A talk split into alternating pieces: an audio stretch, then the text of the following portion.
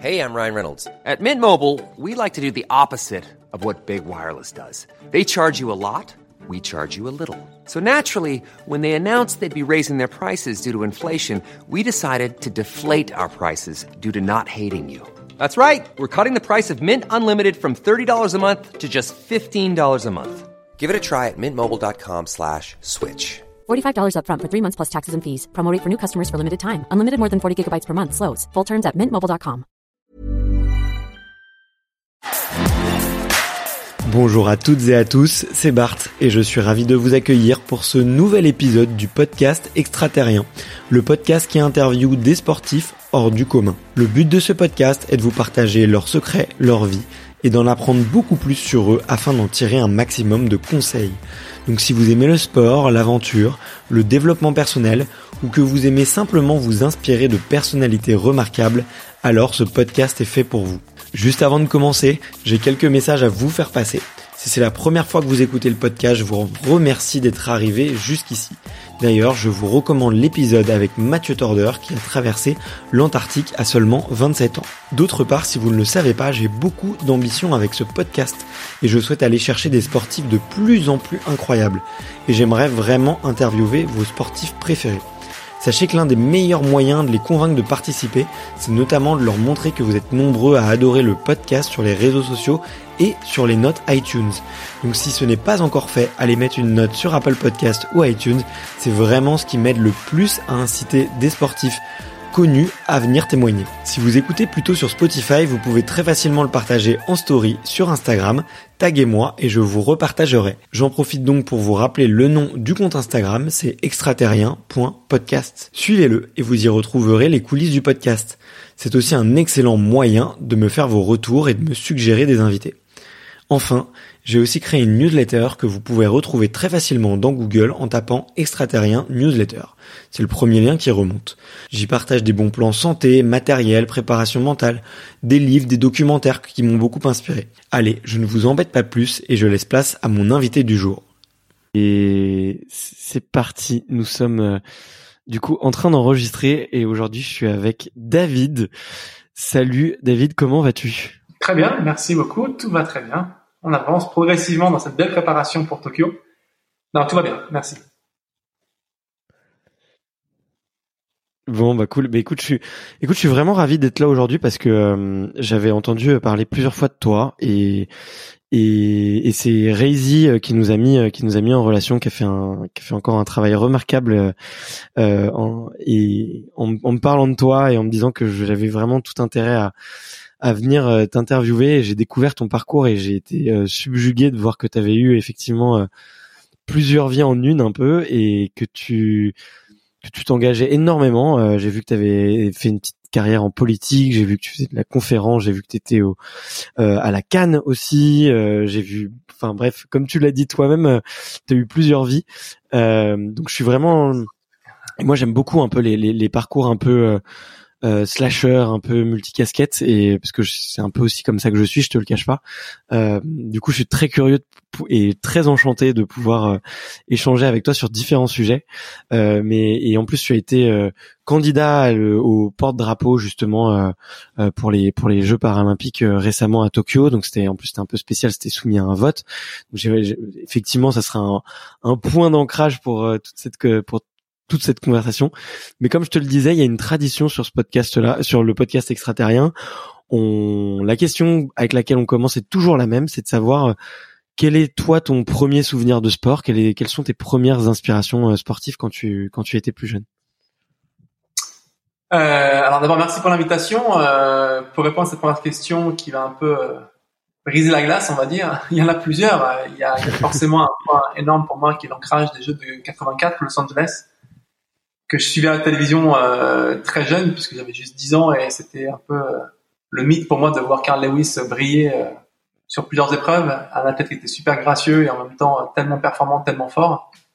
Donc il y a, il y a ces éléments-là des Jeux Olympiques qui m'ont fait rêver comme de nombreux jeunes hommes de mon âge à l'époque, comme de nombreux petits garçons, on va dire, mais il y a plein de choses. Puis il y a aussi le fait d'avoir pu suivre des compétitions sportives à la télé avec les grands. À l'époque, on était invités en tant qu'enfant avec nos parents pour aller chez les copains voir les matchs de foot, de rugby, etc. Et c'est comme ça que j'ai aussi après avoir une, critique constructive, euh, voilà, des moments du sport qui ont, qui ont, mon enfance.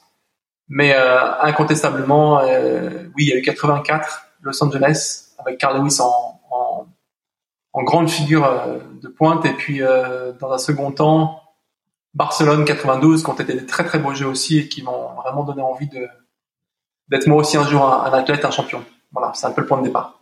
Ok. Donc plutôt plutôt une culture euh, olympienne, on va dire. Que, oui, tout en suivant euh, le sport euh, avec beaucoup de plaisir. Quoi, j'ai des souvenirs jeunes de Roland Garros à la télé où je voulais pas quitter la télé parce qu'on devait aller manger au restaurant ou n'importe, mais il y avait encore un match en cours. Michael Bradford jouait contre Henri Lecomte à l'époque et j'étais à fond derrière la télévision. J'ai vu, j'ai un souvenir incroyable du match du quart de finale à Roland Garros entre Michael Chang et Ivan Lendl à l'époque, un match de dingue où mm. Chang jouait admirablement bien, il était combatif au possible et, et, et il servait, il voulait même tout, tout, toutes les choses de son côté en fait. Il servait même à la cuillère pour mm. perturber son adversaire. Il s'avançait euh, dans le carré de service euh, quasiment à la limite du filet pour pouvoir euh, perturber euh, euh, Ivan Lendl qui était le numéro 1 mondial à l'époque et ça a marché quoi. Et cette année-là en 92 en plus, Chang gagne gagne les jeux, les jeux, les jeux, gagne Roland Garros pardon. J'ai eu l'occasion de, de, de, féliciter euh, 20 ans après. Une coïncidence, je l'ai rencontré à un hôtel à, Paris pendant Roland Garros d'ailleurs. Mais euh, ouais, j'en ai un souvenir incroyable. C'est des choses comme ça qui m'ont qui m'ont marqué et qui ont versé mon enfance. Ça fait partie des, des souvenirs que j'ai en tête en tout cas. Ok, bon bah écoute, ça, ça me, c'est, c'est hyper, euh, hyper touchant et c'est vrai que je partage. Enfin, moi je suis peut-être une génération euh, plus jeune, mais euh, mais mais le, le match de Michael Chang et sa victoire à Roland Garros restera je pense, gravé dans, dans les mémoires de, ah tout français, tout fan. Fou. Il voulait pas s'asseoir pendant les changements de pause parce qu'il n'est pas dans des, des, crampes aux jambes, donc il restait à moitié debout, à moitié assis. Euh, hmm. il, enfin, il, était, j'ai rarement vu un mec autant combattre euh, dans, dans, un match, autant résister, autant, autant, enfin, tout faire pour y porter par la foi, en plus une foi énorme. Hein. Euh, bon, quelqu'un qui est de confession mormon, on va dire, ou de, de pratique en mormon, mais très croyant et, et, et et c'était un match complètement dingue, quoi. Et puis, il gagne Roland Garros cette année-là. Donc, de toute façon, c'était, c'était sa année, c'était sa saison, c'était, c'était, c'était très fort. Euh, mais j'ai aussi, bien sûr, en, mémoire, euh, la Coupe d'Europe de football en 84 en France, hein, et qu'on a remporté. Euh, voilà, c'est les choses qui ont bercé mon enfance et, et, et, comme le sont aussi les Jeux Olympiques de 84 avec Los Angeles et, et Carl Lewis, notamment. Ok. Voilà. Ok. Et, et, toi, quel, quel sport, euh, quel sport euh, as-tu fait en premier? Est-ce que ça a été tout de suite été la natation? J'ai appris à nager très tôt. Mes parents voulaient, comme euh, tous parents ou de nombreuses personnes, m'apprendre à nager, pour, enfin que j'apprenne à nager, pardon, pour que je, sois plutôt euh, à l'aise avec le milieu aquatique et que j'ai moins de risques de me, de me, de me noyer ou qu'il y ait de, de, problèmes avec ça. Euh, Donc c'était un moment important, mais euh, mon premier sport pour autant et en compétition, dans la perspective de compétition, ça a été le judo, une très belle école de la vie et, et un sport que j'ai fait pendant quasiment dix ans. Donc euh, voilà. Puis après, petit à petit, pour des raisons X et Y, euh, étant entouré de nageurs notamment, et parce que euh, papa plus ancien copain d'enfance, Cédric Akalas, on ne pas le citer, était directeur de, la piscine où je m'entraîne encore aujourd'hui. J'ai passé beaucoup de temps chez eux à la piscine aussi, et, et c'est vrai que du coup, ça me donnait envie de nager, quoi. Lui-même faisait la natation, après il s'est mis au water polo, il a, voilà, bon. Mais ça a été mon, mon second sport et, et, et, un sport qui a été quelque part salvateur aussi après un grave accident puisque j'ai pu reprendre cette mmh. activité sportive un peu comme une branche à laquelle me raccrocher euh, pour reconstruire euh, les maillons de la chaîne, quoi, et arriver à remonter la pente après après ce drame.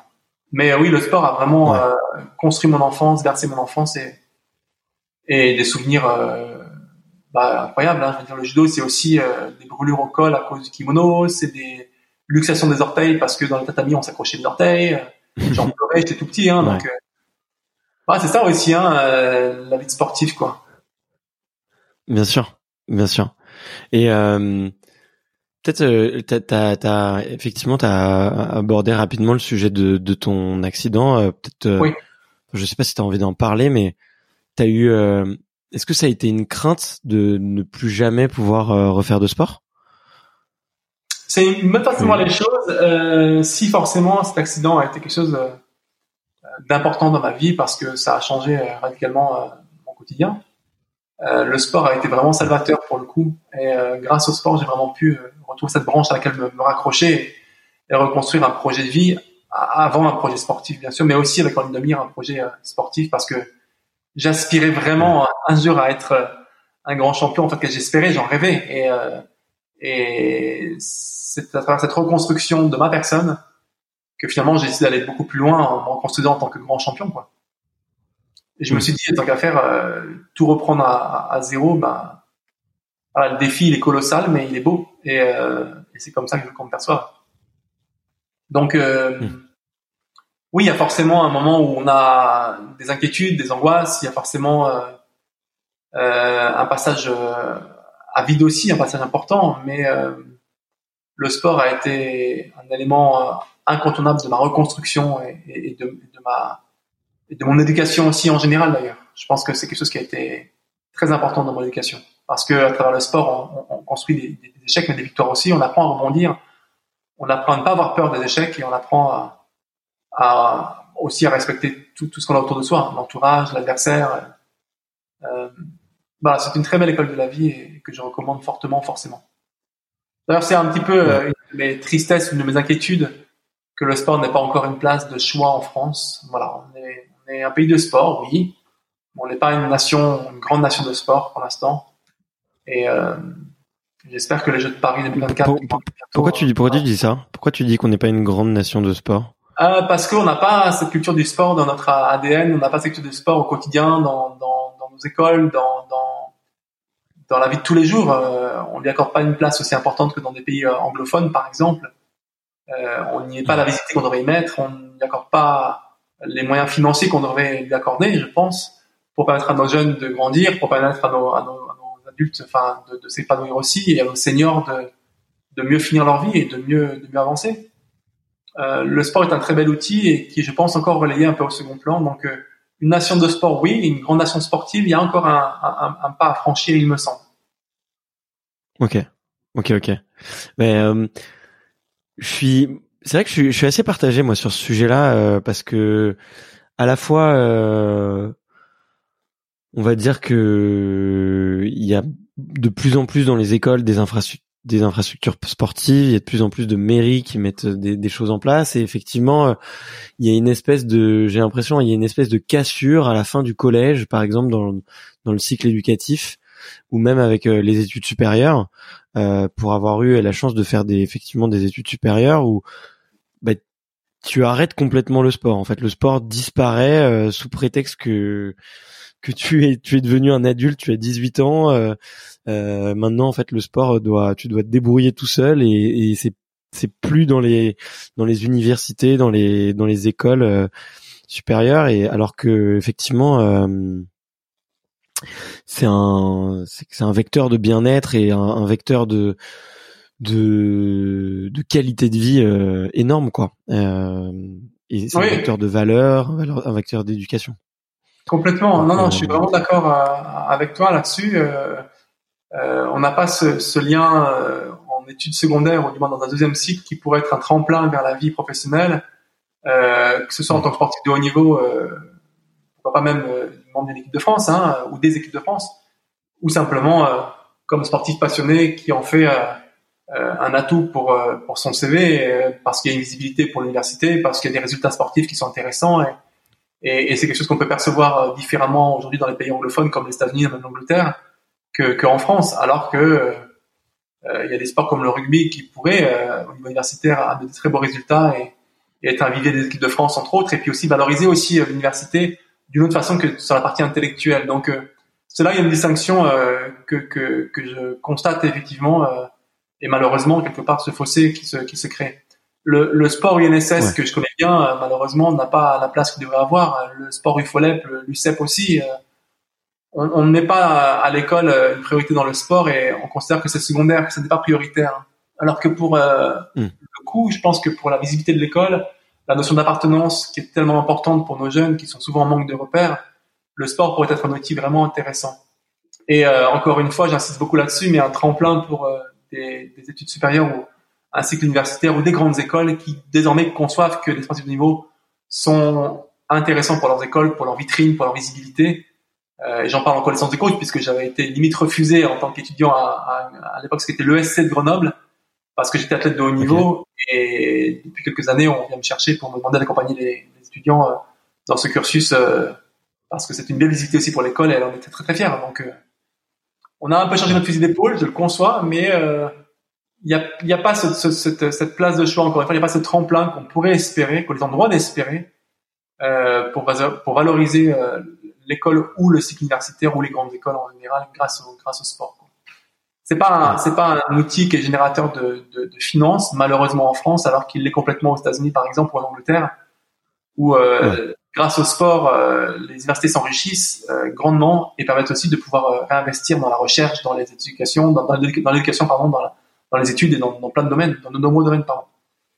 Et, et c'est pas quelque chose qui est encore ancré chez nous. Euh, voilà. Un, un, exemple, une anecdote qui est malheureusement un peu délicate, mais euh, j'en parle quand même. Euh, en, en, rentrant de Lima euh, en septembre 2017, lorsqu'on va chercher euh, lors de l'assemblée du CIO le précieux sésame avec la victoire de Paris 2024 et l'attribution de Paris de Los Angeles 2028, pardon, d'où l'attribution le même jour, ouais. 24 et 28.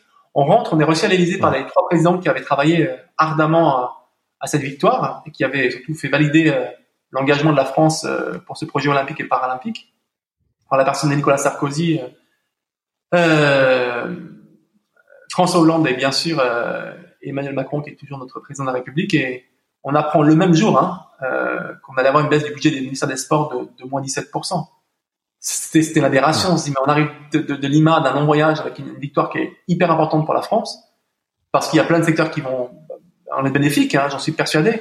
Et on nous dit euh, que le budget va être réduit de moins 17%. On devrait dire, bah, parce qu'il y a une belle victoire et un enjeu qui est énorme, qui est colossal, mais pour notre pays, le ministère des Sports va recevoir une prime, une subvention exceptionnelle de, 15 ou 17% plutôt, mais pas moins 17%. Là, c'était l'inverse. Ouais. Ça nous a vite euh, remis à notre place en nous faisant comprendre que malgré tout, malgré les deux, euh, voilà, on n'aurait pas, on n'aurait pas un supplément financier. Et, et, pour le coup, pour connaître un petit peu le budget euh, du ministère des Sports, en tout cas il y a quelques années, pardon, euh, c'est peanuts, quoi, c'est très faible. Euh, 55 millions, c'est rien, c'est faible, c'est très faible. On a organisé la Coupe d'Europe de, football en 2016, 55 millions, ça n'a pas pris d'un stade de foot. Parce qu'on n'a pas encore cet engagement euh, partenariat euh, privé-public. On est toujours dans les mêmes, les mêmes sphères en disant euh, les collectivités doivent tout financer, mais ça marche pas comme ça, c'est pas possible. Donc je suis, je suis un peu euh, attristé de, de, de, cette façon de faire euh, et de ne pas euh, permettre euh, au sport d'avoir une, une, place importante, y compris dans, dans, le milieu éducatif, parce que c'est une, une, source d'inclusion, c'est une visibilité pour les jeunes, c'est encore une fois aussi une, une, visibilité dans le sens où c'est euh, un moyen de pouvoir construire son identité et, et, trouver sa place aussi mmh. quand on n'a pas forcément sur le plan intellectuel. On peut rééquilibrer les choses grâce, grâce à son épanouissement physique, grâce au sport. Voilà. Ouais. Ouais, bah écoute, euh, c'est vrai que c'est un sujet. Euh... Enfin, il y a, y a, plein de sujets dans ce que tu dis, euh... et notamment, enfin, déjà sur l'éducation, euh, c'est, je suis entièrement d'accord avec toi. Ce serait un, on va dire un vecteur de, de, résolution de problèmes sur le long terme qui serait merveilleux, je pense. Euh, tu as parlé tout à l'heure d'inclusion, de, de, de, sentiment d'appartenance, et je pense que ça réglerait le problème. Et, et, et, et un des soucis, c'est qu'on a aussi des, des, représentants politiques qui ont des, des, visions, des cycles de vision euh, très courts, tu vois, quelques années, qui correspondent à leurs électorats. Et euh, alors que là, nous, on, tous les deux, on est en train de parler de de cycles de beaucoup plus longs, tu vois, de cycles d'une vie, tu vois, de d'épanouissement d'enfants. Euh, et, et, du coup, il y a un il y a un, il y a un espèce d'écart, si tu veux, entre les deux euh, entre les deux points de vue et les deux objectifs. Et c'est vrai que c'est c'est très dommage, c'est très dommage. Mais euh, je me je me posais la question euh, par rapport à toi, tu vois, il y a si on revient euh, presque, tu vois, presque 20 ans, 30 ans en arrière, quand toi tu as eu ton accident et que et que tu voulais toujours euh, et que tu t'es raccroché à cette branche qui était le sport, euh, est-ce qu'il y avait des, enfin comment est-ce qu'on fait, enfin comment est-ce que toi t'as fait pour justement euh, découvrir toute, cette filière qui est sur le handisport et le parasport. Est-ce que c'est facile? Est-ce qu'il y a beaucoup d'informations? Est-ce que euh, est-ce que ça a évolué aussi depuis? Parce que tu fais partie aussi des, des personnalités emblématiques, tu vois, euh, qui ont énormément, qui essayent de prendre la parole euh, le plus souvent possible, tu vois, pour pour pour ça. Il y a eu aussi des, des petits médias qui ont été créés. J'ai j'ai interviewé Benjamin Louis de Cœur Handisport, qui oui. œuvre aussi, tu vois, à sa façon à à pouvoir donner la parole et mettre en lumière euh, euh, de nombreux athlètes et, essayer de porter la voix de de toutes ces personnes-là. Euh, mais si tu devais faire toi un petit flashback à l'époque, comment comment est-ce que tu t'y es pris et, concrètement qu'est-ce qu'il y avait à l'époque euh, Et est-ce que est-ce que c'était à la portée de tout le monde? Est-ce que tu as eu un coup de pouce? Euh, Je serais très curieux de savoir comment est-ce que toi tu as, pu rebondir à ce niveau-là. Sont un peu les deux points que tu viens d'évoquer là à l'instant, à la fois un facteur euh, positif qui m'a permis de pouvoir intégrer cette sphère du sport de haut niveau ou du sport tout court, de la pratique sportive malgré le handicap, vers le haut niveau. Et puis, euh, c'était mon, mon, choix et mon rêve de me, de me battre, de m'entraîner très dur pour pouvoir un jour intégrer euh, le plus haut niveau, avoir cette, cette, reconnaissance de sportif et cette, cette, cette, admiration quelque part. Il y avait aussi mon rêve hein, tout à l'heure dont je voulais parler un petit peu, j'en parle brièvement maintenant. Euh, dans, dans le système éducatif, euh, le sport fait rêver aussi les mais il fait rêver et c'est fantastique. Quoi. Donc, euh, l'épanouissement, il vient aussi de ces choses-là, de cet élément-là. Mais euh, il y a aussi un facteur chance.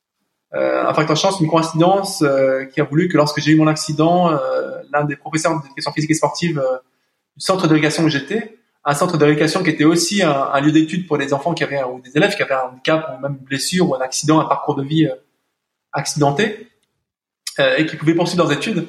Eh bien, Jean-Marc Clément, pour ne pas le citer, euh, était aussi l'un des entraîneurs, des sélectionneurs de l'équipe de France en e-sport. Et quand il a su que j'avais un accident, que j'étais ancien nageur, bah, tout de suite, il est venu me voir, quoi. En me disant, écoute, euh, tu nageais déjà avant, euh, voilà, il y a une équipe de France en e-sport qui existe. Je pense que tu connais la culture sportive ou tu t'y intéresses et, et j'aimerais qu'on en parle. Et si tu veux te remettre un peu à nager, on peut, on peut essayer, on peut proposer des choses. Et, et, et c'était un petit peu cette bouée qu'on m'offrait quelque part. Et donc j'ai forcément dit oui, c'était un beau challenge pour moi mais aussi simplement parce que d'une manière générale euh, et dans le contexte historique du sport paralympique euh, tel qu'il est aujourd'hui, il a commencé dans les centres de rééducation. Hein, euh, les Jeux de Stockmanville, le, le, professeur, le Sir Ludwig Goodman, qui était un ancien médecin euh, israélien qui a quitté, qui a quitté l'Allemagne, enfin juif plutôt, qui a quitté l'Allemagne nazie pour pouvoir exercer en Angleterre et notamment à Stockmanville près de Londres à euh, considérer que les blessés de guerre, grâce au sport, pourraient retrouver une identité, un lien social incroyable. Et la pratique sportive euh, parasport est, est née comme ça en fait. Et puis il y a eu ces fameux jeux euh, intercentres, les jeux de Stockmanville, avec plusieurs centres de rééducation qui, qui, qui fournissaient un, un, certain nombre de champions, de sportifs, pour que ça prenne ensuite un essor beaucoup plus important et que ça devienne finalement euh, ce que sont aujourd'hui les Jeux paralympiques. Mais le sport parasport, le parasport, le sport euh, handisport est né dans les centres d'éducation au départ. Hein. C'était un premier, un premier vivier de sportifs de champions. Donc, euh, bah, c'est comme ça que ça a commencé aussi pour moi. Hein. On m'a proposé de faire du sport comme l'activité euh, euh, ludique de, de, de, kinésithérapie en quelque sorte. Et, euh, et c'est ce qui a été vraiment intéressant, quoi. Donc, euh, plusieurs éléments. bien sûr, une forme de détection ou des propositions de, de, de me raccrocher à la natation que je connaissais déjà un petit peu, grâce à cette personne euh, et à mon ancien chef kiné, euh, Jean-Max Vernet, qui malheureusement n'est plus de ce monde, mais euh, euh qui a eu euh, l'idée de proposer en tant que sportif à, à Jean-Marc en disant bah, tu vois, on a un nageur qui est très volontaire, qui a eu un accident de la route, ça serait super que tu puisses le prendre avec toi parce que il, il, pourrait être un, un, un bel athlète. voilà. Puis dans la rééducation qu'il met en place aujourd'hui, le sport et la natation pourraient vraiment l'aider. quoi. Alors j'ai essayé plein de choses, j'ai essayé le basket aussi, j'ai fait plein de choses, mais logiquement, je me suis raccroché à quelque chose que je connaissais bien, à la natation. Quoi. Et puis encore une fois, parce que, bah, je répète, le, sport paralympique, le, sport en e-sport est, est, vraiment né, euh, il est issu des, des centres de rééducation. Ok. Donc c'est deux points d'ancrage importants, et puis après la volonté de, de se battre, de, de, construire quelque chose, le défi est de rendre quelque chose qui paraissait impossible possible, et, et de montrer au monde entier que je pouvais faire quelque chose et que mon combat il était intègre quoi. Euh, je reprenais tout à zéro et puis tant qu'à faire, euh, pourquoi pas après tout. Hmm. Et avec cette, cette idée en tête, hein, j'insiste beaucoup là-dessus, mais je, je, reviens rapidement. Avec cette idée en tête de d'être un jour un grand champion et de, de pouvoir aller peut-être un jour aux Jeux paralympiques, à défaut de pouvoir aller aux Jeux olympiques, je me disais tu pourras peut-être être champion paralympique quoi. Et on, on savait déjà qu'à l'époque c'était quasiment la même chose Aujourd'hui, c'est complètement la même chose. Les médias, tout ce qui va avec, qui valorise le sport en, e-sport et les Jeux paralympiques euh, ont clairement démontré que, que le haut niveau euh, paralympique est très exigeant et que c'est du très très haut niveau point final. Quoi. Le handicap n'en est que secondaire quasiment. Hein, voilà. Mais ouais, c'était quelque chose qui était important pour moi. Vraiment, euh, cette, euh, cet ancrage, cette possibilité de pouvoir rebondir et, et de me dire, bah, de cet accident, tu vas en faire une force pour te reconstruire et aller toucher euh, à ce rêve incroyable d'être un, un, Olympien ou un Paralympien. Quoi. Ouais, ok. Et euh, bah, si, si, si je comprends bien, tu vois, il y a, il y a à la fois effectivement toi cette euh, cette envie que tu avais depuis depuis très longtemps, j'ai l'impression, euh, et ce désir ardent de de vouloir faire euh, du sport euh, ta vie ou en tout cas une partie de ta vie et oui. et de vouloir pratiquer le sport de haut niveau. Et en même temps, effectivement, un peu de une part de chance, comme tu le disais, euh, de, de, cette rencontre et, et des, des, opportunités qui se créent autour de toi et des, des gens qui t'entourent. Euh, Est-ce que tu penses que tu vois aujourd'hui, euh, euh il y a les infrastructures pour quelqu'un qui n'aurait peut-être pas eu cette, cette part de chance ou qui n'aurait peut-être pas eu, tu vois, ce désir ardent de faire du sport de haut niveau, mais juste comme un outil de santé justement pour quelqu'un voilà qui peut avoir qui peut avoir un accident, qui peut avoir euh, je sais pas, qui peut arriver n'importe quoi, mais euh, justement pour euh, pour utiliser le sport comme outil de pour rebondir et se reconstruire. Euh, Est-ce que tu penses que on, a évolué dans le bon sens aujourd'hui par rapport à ça? Oui, euh, malgré tout, euh, et même s'il n'a pas encore ce que j'appellerais une place de choix, le sport euh, reste un élément euh, important dans notre société et crois, oui, enfin profondément que euh, il y a une considération pour le sport, notamment quand on a un accident, euh, qui démontre que c'est presque une nécessité. C'est pas, c'est pas un luxe, c'est pas, c'est pas une activité ludique uniquement. C'est vraiment un, besoin de pouvoir euh, gagner en autonomie, en mobilité, voilà, baisser les risques de sédentarité, de sédentarité euh, et puis encore une fois le lien social que le sport procure. Quoi. Après il y a la partie média avec la visibilité des Jeux paralympiques qui amène une belle vitrine du handicap en général. Ça c'est encore autre chose, mais je crois qu'il y a des choses qui sont oui euh, existantes, d'infrastructures qui sont de plus en plus accessibles. On travaille dans ce sens-là en tout cas. La loi euh, y contribue grandement, même si elle n'est pas suffisante.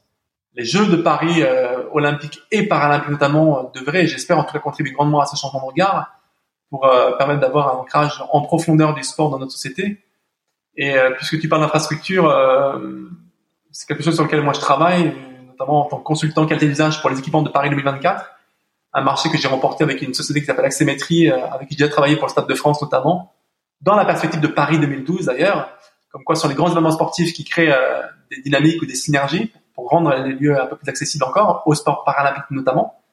Mais euh, il y a aussi un programme euh, dans la perspective de Paris 24 qui s'appelle la Relève, un programme de détection des champions de demain de cette génération 2024 qu'on veut voir briller à Paris, bien sûr. Donc euh, oui, les Jeux euh, sont un levier fantastique pour ça, et euh, forcément les Jeux à Paris en, en, seront un exemple, je l'espère en tout cas de tout cœur. Hein. Voilà, j'essaie d'être réaliste, mais en même temps idéaliste dans ce sens-là, parce que si on ne l'est pas à ce moment-là, on le sera jamais. Hein. C'est c'est peine perdue quoi. S'il y a une opportunité qu'il faut saisir et ne pas rater, c'est celle de Paris, c'est ce virage à, à, à 45 degrés qu'on doit prendre, 90 degrés même, qu'on doit prendre pour le sport et, et, et, voilà. Phil Craven, Sir Phil Craven, j'ai envie de dire même, euh, ancien président du comité international paralympique, qui a été remplacé par euh, une personne que je connais très très bien aussi, qui s'appelle Andrew Persson, qui est brésilien, disait à la seule clôture des Jeux de Londres euh, qu'on fait un grand boom dans la partie média et la reconnaissance du mouvement paralympique, qu'il avait rencontré différentes personnes dans un, dans un, métro, ce qu'ils appellent les games makers, les, les, les gens qui font les jeux, les bénévoles en fait, et qui voyaient quelqu'un en fauteuil ou avec un handicap, avec une prothèse, et la première réaction de Phil Craven, c'était de se dire, euh, ça doit être un athlète. Parce que c'était pour eux, enfin, une évidence qu'une personne qui avait un handicap, dans le métro à Londres, pendant les Jeux paralympiques, c'était un athlète. Et euh, ça montre à quel point le sport a une place importante euh, en, en, Angleterre, au Royaume-Uni en général. Quoi.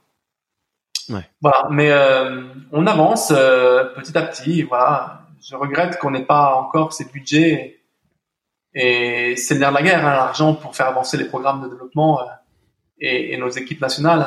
Euh, on peut faire des éléments de comparaison euh, facilement et régulièrement. le budget de l'Angleterre pour les Jeux paralympiques de Londres, c'est pour la natation seulement. Hein. Pour l'équipe de natation, c'est 464 000 euros.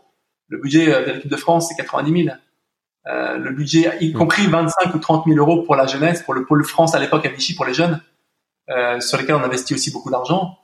Euh, autre exemple, euh, pour la même période ou un peu plus tard, euh, Rio 2016, Jeux paralympiques, le budget de la, de la, de, la Hollande, des Pays-Bas, pardon, pour la natation paralympique, c'est 390 000 euros. La France, ça reste 90 000 euros. Quoi. Et ils sont autant de champions que nous, autant de sportifs. Quand on a 4 x 9, 36, quand on a 4 fois le budget, ça permet de préparer une saison paralympique et olympique de façon, enfin paralympique en tout cas de façon différente, quoi d'aller plus souvent en stage à l'étranger, de pouvoir avoir plus de moyens. De... Oui, bien sûr. C'est pas la seule solution. Il n'y a pas que l'argent qui compte, mais ça y contribue grandement, c'est évident. Mais ça montre aussi la place que le sport peut prendre dans ces pays-là. Quoi. L'Angleterre est un pays très sportif. Les Pays-Bas sont un pays très très sportif aussi. Donc euh, on avance, mais j'ai envie de dire c'est temps qu'on passe la seconde, quoi. Voilà. J'aimerais bien que la France passe la seconde et qu'elle se dise euh, il y a il y a aujourd'hui euh, un réel intérêt à mettre en place des partenariats publics et privés ou privés publics parce que les deux peuvent faire rayonner un pays. Euh, l'un dans la question de l'économie euh, de notre pays et le deuxième dans la question de l'héritage que l'on veut avoir grâce au sport. Et je prends l'exemple de Paris 2024. le COJO, qui est le comité d'organisation des Jeux Olympiques et Paralympiques, est financé par des structures privées, des entreprises. Ouais. Euh, des partenaires premium en l'occurrence qui mettent beaucoup d'argent, hein, 1 million 500 000 euros pour pouvoir intégrer euh, ce, ce, ce, groupe privé de partenaires, euh, ce groupe élite de partenaires. Et puis il y a la Solidéo qui est euh, l'engagement public financier pour l'héritage que sont les que sont les équipements sportifs. Voilà. Donc le, le privé oui, mais le public aussi pour une autre raison. Hmm. Ou même l'inverse, le privé, le public oui, euh, parce que les collectivités, parce qu'on a besoin d'équipements sportifs, parce que c'est l'héritage et ce qu'on doit garder euh, dans nos villes, dans nos régions, dans nos départements. Euh, et je rappelle que Paris, c'est pas qu'un projet uniquement euh, sur Paris, mais dans toute la France.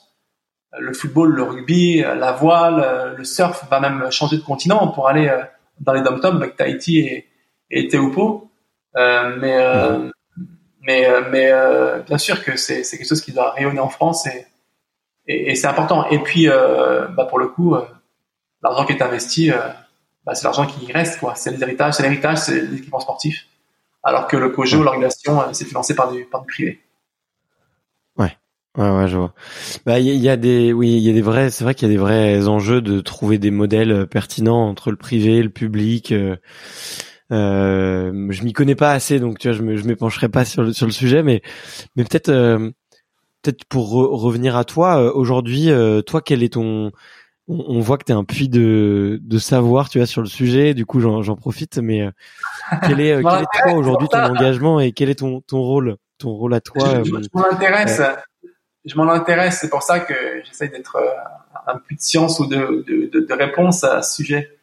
Je suis, comme tu as dit tout à l'heure à l'introduction, membre de la CAN, la Commission des athlètes de haut niveau du Comité national olympique sportif français au sein de laquelle je représente depuis 2008 euh, le mouvement paralympique. Je suis d'ailleurs très très fier et on travaille sur ces sujets-là, la reconversion des sportifs, on travaille sur la question de euh, enfin, plein de choses, quoi, l'égalité femmes-hommes, euh, la discrimination, euh, les violences dans le sport, enfin plein plein de sujets très importants. Et euh, oui, forcément, il y a des dispositifs d'aide pour nos athlètes, pour nos champions qui sont importants et dont on parle. Et le pack de performance, par exemple, en est un parfait. Les entreprises s'investissent pour aider les athlètes pour les prendre avec un contrat d'image, par exemple, ou pour une CIP, une convention d'insertion professionnelle pour décacher du temps pour l'entraînement, tout en étant euh, euh, salarié d'une entreprise. Et l'entreprise derrière va accompagner le jeune sportif ou le sportif dans le cadre de sa reconversion future. Donc, euh, ce sont des sujets très importants, bien sûr, dont on parle et qu'on essaie de faire avancer aussi. Quoi. Ok. Et euh, euh, ok, donc ça, toi, c'est principalement ton engagement aujourd'hui, principalement, il se fait au, au, au, au sein de la Cannes. Donc, on, on a, j'ai eu la chance de, de, recevoir déjà plusieurs athlètes qui en, font partie. Je pense à, à Astrid Guyard et à et à Ayodele Ikwessan que tu dois probablement connaître. Très engagé aussi que j'aime beaucoup avec qui je travaille. On est dans les mêmes groupes de travail hein, avec euh, Astrid et, et, Ayo. On, mm. bosse ensemble sur euh, sur la non-discrimination, sur euh, sur euh, la lutte contre la discrimination dans, dans le sport en général. oui, on est, on est... Mm. voilà, c'est des gens qui sont qui n'ont pas leur langue dans la poche comme on dit, mais qui qui sont qui sont qui maîtrisent ces sujets-là, quoi, vraiment. Euh, voilà, Astrid est un exemplaire qui est aujourd'hui notre coprésidente de la commission des athlètes, de la nouvelle commission 2021-2025, que je devrais pouvoir réintégrer de nouveau en tant qu'athlète coopté euh, au mois de septembre prochain, puisque nous sommes euh, cooptés au titre du mouvement paralympique. Mais oui, c'est un de mes engagements principaux. Après, je suis aussi euh, un ancien membre de la commission des athlètes du comité international paralympique et aujourd'hui euh, l'athlète représentant de la World Paraswimming, de la natation paralympique. J'ai été élu par mes pairs, hein, PIRS, donc par les athlètes eux-mêmes, avec trois autres personnes. Euh, Anna Himes, qui est une ancienne nageuse américaine, euh, Felipe Rodriguez, qui est un nageur euh, brésilien, et Matt Levy, qui est un nageur australien. Donc on est sur tous les continents et c'est super.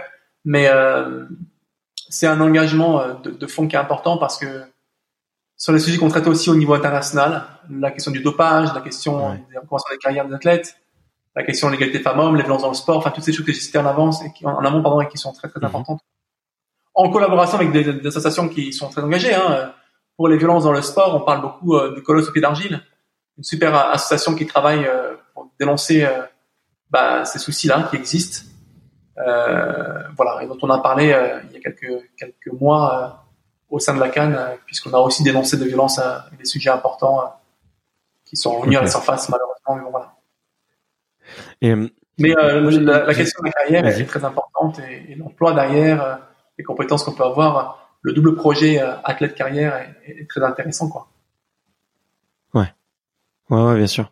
Et la, la question que j'aime bien poser et et je suis curieux de, d'entendre ta réponse. Tu vois, c'est c'est pourquoi est-ce que euh, pourquoi est-ce que tu as choisi de, de t'engager autant Tu vois, je veux dire, aujourd'hui vous êtes euh, plusieurs milliers, tu vois, d'athlètes euh, reconnus comme étant athlètes de haut niveau. au sein de la Cannes, vous êtes quoi? Vous êtes une poignée, je crois, quelques. On est 43. Dans le nombre de fédérations qui existent en France, 40, 43. On et donc tu vois, c'est relativement peu. Euh, c'est du travail en plus. C'est des sujets qui sont qui sont complexes. C'est pas facile parce qu'il y a un peu aussi de de politique, de, de bureaucratie. Euh, ça avance pas forcément euh, euh facilement, tu vois. Euh, et toi, d'autant plus. Enfin, tu vois, j'imagine que t'es à l'inverse de d'autres athlètes. t'as as, peut-être encore plus, tu vois, de, de, de choses à pas forcément à prouver, mais tu vois, à mettre en place euh, ton. ce que j'ai envie de dire, c'est que ton temps est, est sûrement encore plus précieux que, que d'autres athlètes. Tu vois, euh, je pense, tu vois, bon, je pense que de, tu vois, dans tous les sports, il y a forcément, il y a, il y a des, il y a des, il y a encore des écarts. Tu vois, euh, certains s'entraînent plus que d'autres, d'autres ont des plus de facilité logistique. Tu vois, enfin bref, on peut, on peut imaginer plein de choses. Mais pourquoi est-ce que tu as choisi de faire tout ça en fait? Pourquoi est-ce que euh, qu'est-ce qui t'a donné envie de de, de t'investir autant? Il y a, d'abord l'envie d'appartenir à un mouvement qui nous soutient au quotidien et qui apporte sa pierre à l'édifice pour le, monde du sport, euh, nos fédérations, nos comités. Euh, donc forcément, le comité olympique en, est l'exemple même, puisque euh, malheureusement, j'ai envie de dire, le comité paralympique n'avait pas encore dans ses statuts cette possibilité-là de pouvoir mettre en place une commission des athlètes. Ça ne serait tardé, enfin, mais il a fallu un peu de temps pour ça. donc il y a cette appartenance à un mouvement sportif aussi parce que quand on veut faire changer les choses, les optimiser ou les faire euh, évoluer, les faire grandir, la seule solution c'est de s'engager quoi. Euh, d'être ce porte-parole euh, pour les camarades athlètes, de, de, de, tâcher de faire en sorte que les sujets dont on parle évoluent et soient source de réponses, même si comme tu l'as cité, c'est pas toujours facile. Même dans les plus hautes instances, on a été reçus, enfin les filles ont été reçues à l'Élysée plusieurs fois et on n'a pas forcément eu toujours des retours, quoi. Et, c'est compliqué. Il y a beaucoup d'enjeux politiques aussi, c'est vrai. Et puis beaucoup de faire preuve de diplomatie hein, euh, sur ces choses-là. Il faut être, faut être vigilant. Il faut pas.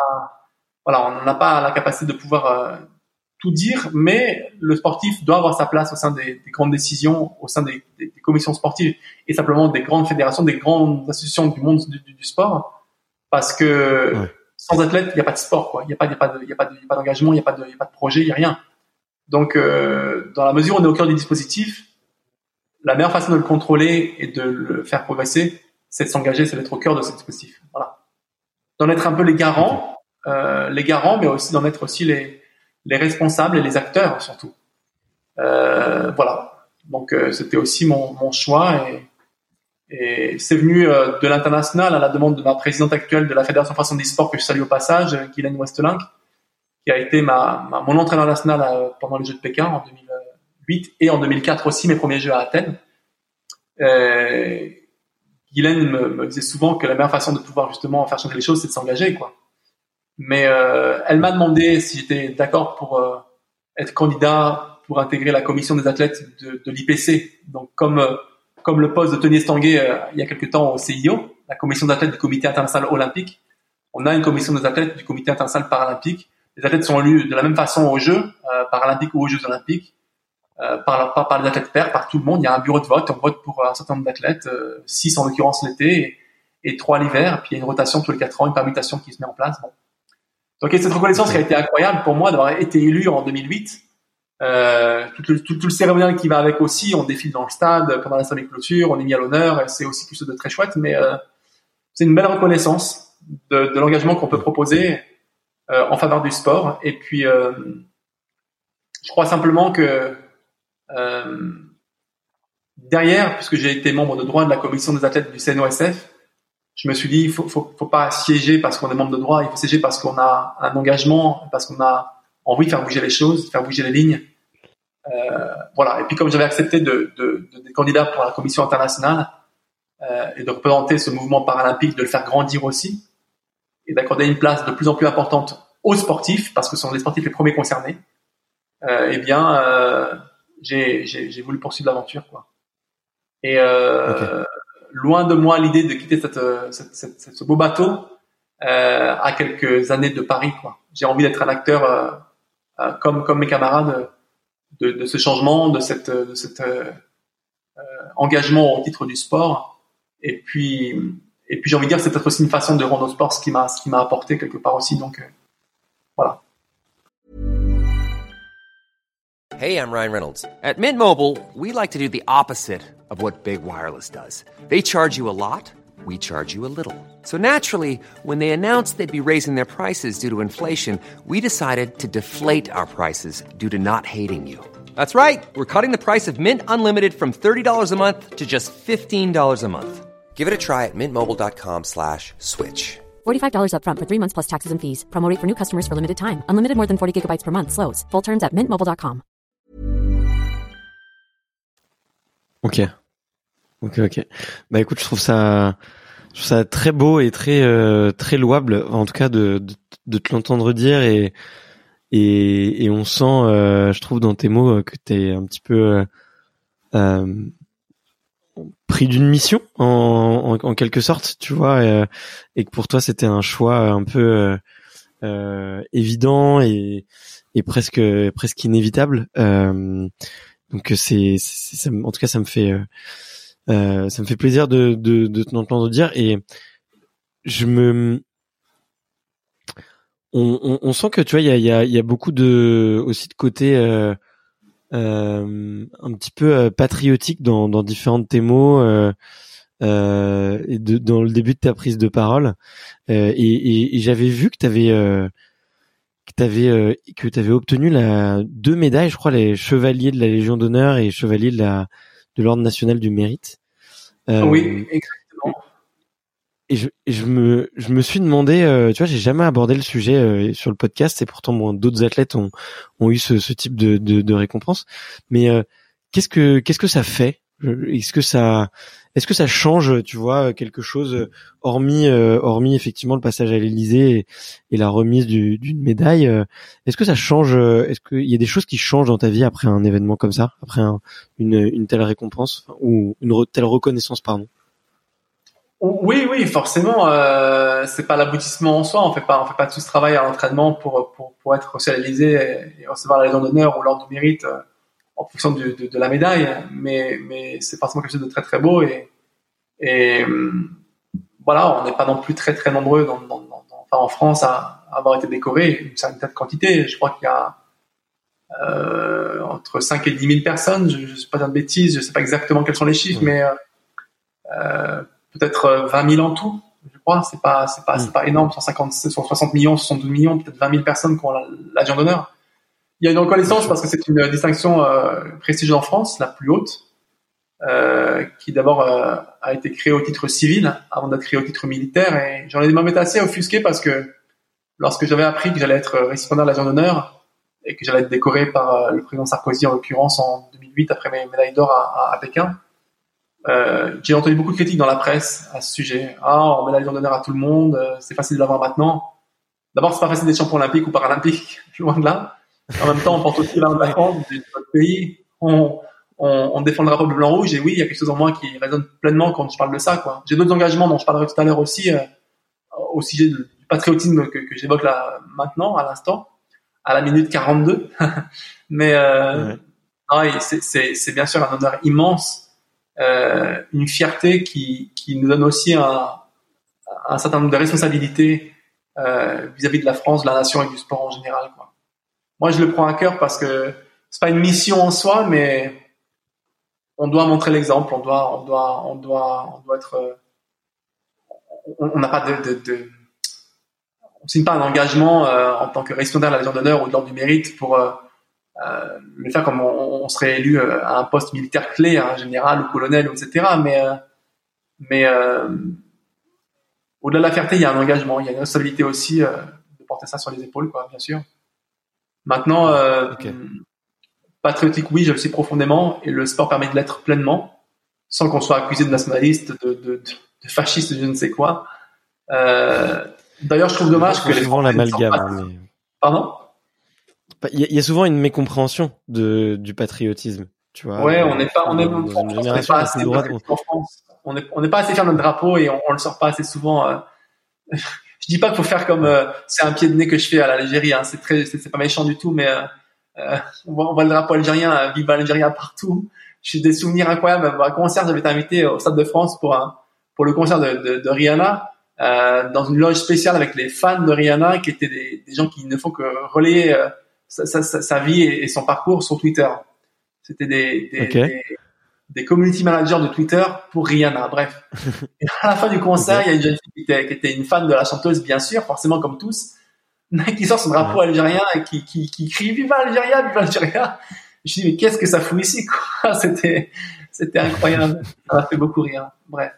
Mais nous on a nous à, défaut à tort on a, on a on a on a peur de ça quoi. Et et le sport est une des rares opportunités, occasions pour pour pour mettre du blanc rouge partout quoi. Moi je voilà j'ai la chance de rencontrer différentes personnes, d'avoir rencontré différentes personnes euh, qui mettent du bleu blanc rouge partout et dans le ciel notamment. Et je pense à la patrouille de France parce que j'ai quelques copains qui sont pilotes.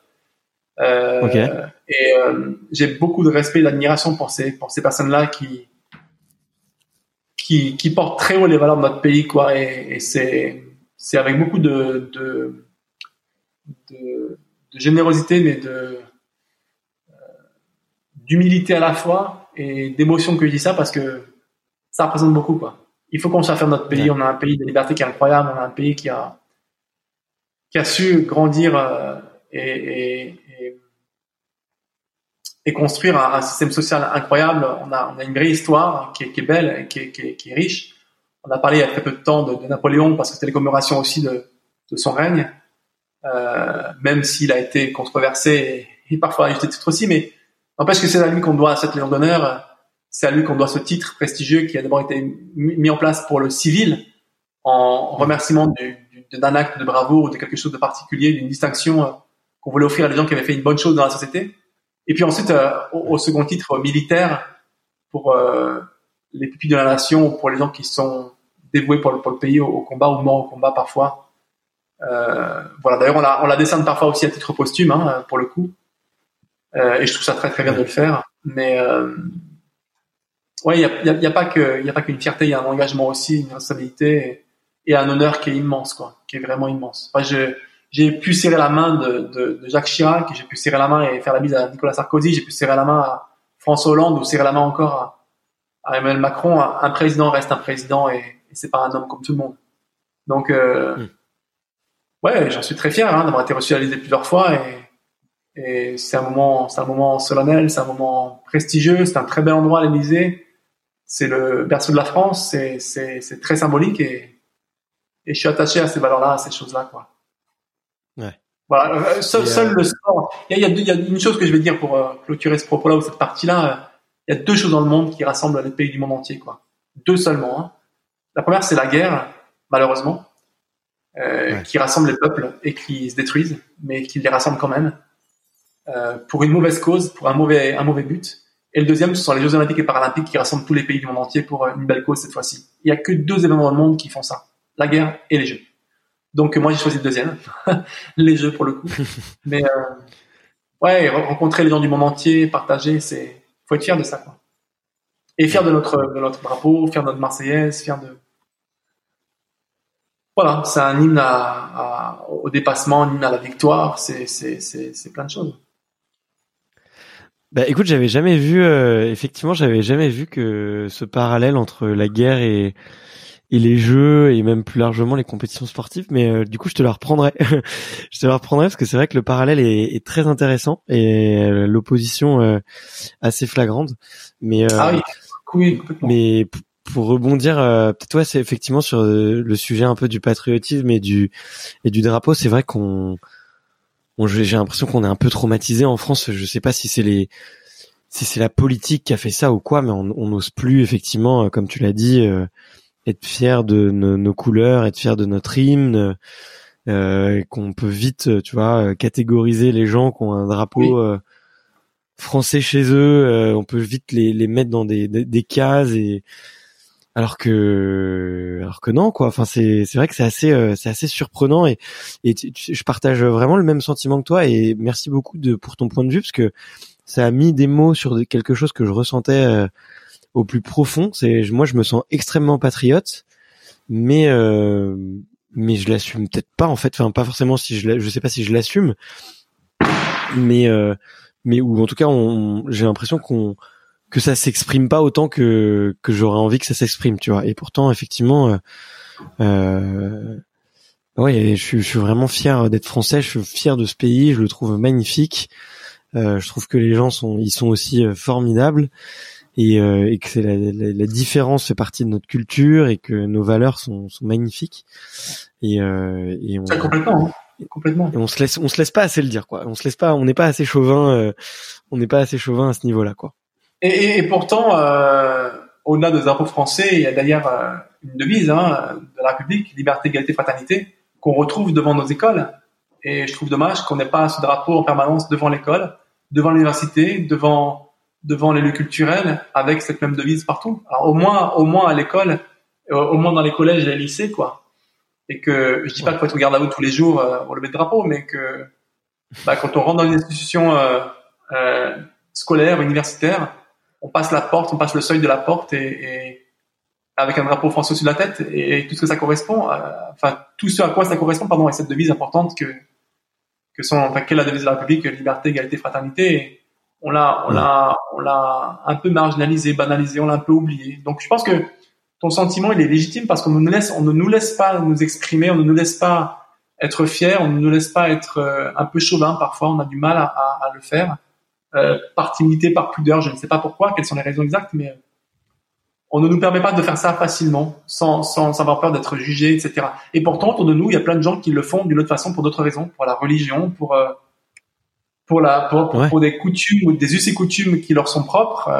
je pense notamment à la question euh, des produits halal, par exemple, dans notre pays, que, enfin lequel j'ai aucun problème, hein, bien entendu étant moi-même de culture juive, euh, je, mange pas cachère en particulier, mais euh, c'est quelque chose que je respecte et les gens qui le font, pas de souci, hein, c'est mhm. tout à fait euh, honorable. Euh, mais on, on, on, accepte des autres certaines choses et dans notre propre dans notre propre pays, sous, notre propre drapeau, on n'arrive pas, on n'ose pas s'entourer de notre drapeau, on n'ose pas se, se euh, s'habiller de notre drapeau, on n'ose pas s'envelopper dans notre drapeau parce que on serait considéré comme euh, peut-être trop patriotique et limite nationaliste, limite, euh, hmm. limite. ouais, ouais. ouais, nationaliste, c'est ça, je pense. Et il y a une différence fondamentale entre le patriotisme et le nationalisme. Voilà.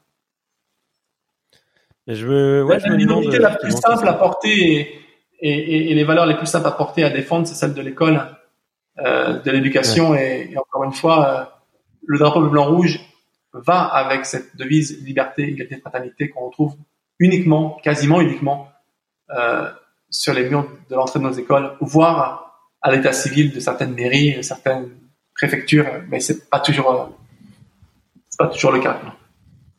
Ouais, ok. Je suis, mais écoute, ouais, je suis, je suis, je suis tout à fait d'accord avec toi et bon, j'espère que qu'on qu'on qu'on poussera un petit peu le débat chez les auditeurs. Je suis curieux de savoir un peu ce que vous en pensez. Donc, je m'adresse directement aux auditeurs si, si vous, si vous aussi vous partagez un peu le sentiment que David et, moi on est en train de d'évoquer, euh, n'hésitez pas à, nous le dire euh, via les réseaux sociaux, sur Instagram par exemple ou sur Facebook. Euh, je sais pas si toi David, euh, sur quel réseau t'es le plus présent, mais je crois un petit peu partout. Euh, ouais, il faut aussi.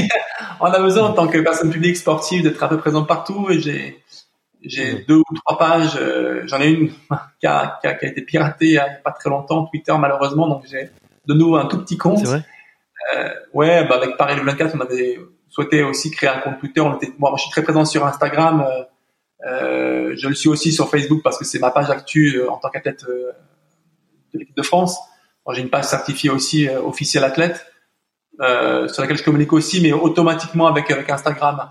Après, j'aime bien le format d'Instagram parce qu'il est plus moderne, peut-être euh, un peu plus dynamique, un peu plus bon. Voilà. Euh, mais euh, oui, bien sûr, on peut me retrouver euh, sans problème sur sur Instagram, euh, sur Facebook, sur LinkedIn aussi pour un réseau professionnel qui est important, et Twitter parce que c'est un lieu où on peut débattre, se positionner sur le plan politique un peu plus. Ou voilà, chaque réseau a son utilité. Et ce sera avec plaisir d'ouvrir le débat ou le sujet si certains le, le souhaitent ou d'envoyer des questions si le souhaitent sur les réseaux. J'y répondrai avec plaisir en tout cas. Quoi. Ça marche. Et euh, ouais, vu, vu qu'on a beaucoup, euh, enfin le l'heure tourne et euh, on a on a beaucoup parlé de drapeau à l'instant euh, et je, je, pensais qu'on allait aborder le ah, sujet un peu plus tôt. Quand on parle de sport. Ouais, exactement, exactement, ouais, exactement. Et, euh, et c'était quand même une des grosses actualités pour toi récemment puisque tu as été tu alors dis-moi si je le formule bien, mais tu as accepté la proposition de candidature au, pour euh, devenir porte-drapeau euh, à Tokyo cet été. Euh, Donc il y a eu exception. J'ai été candidat à l'élection de porte-drapeau. Tout à fait. Candidat à l'élection de porte-drapeau, pardon. C'est ça, oui, et... Parce que du coup, c'est euh, qui est-ce qui te le propose ça? Qui, qui, qui, vient vers toi pour, pour te dire bonjour David, voulez-vous euh, être candidat au, au, au poste de porte-drapeau? C'est notre c'est nos fédérations, notre fédération qui nous fait la proposition. Euh, on est libre de refuser. Et dès lors qu'on accepte, il y a un comité directeur qui se réunit et qui fait une première sélection euh, pour proposer, euh, en l'occurrence, euh, quelques athlètes masculins et quelques athlètes féminines. Euh, on était trois, euh, issus de la fédération. Euh, proposé euh, quatre, euh, deux filles et deux garçons. Et donc on a été élu par, par notre fédération. Et ensuite, en deuxième instance, c'est le grand public qui, qui, a, qui a voté pour choisir le binôme olympique et paralympique féminin et masculin, puisqu'on a depuis cette année deux porte-drapeaux.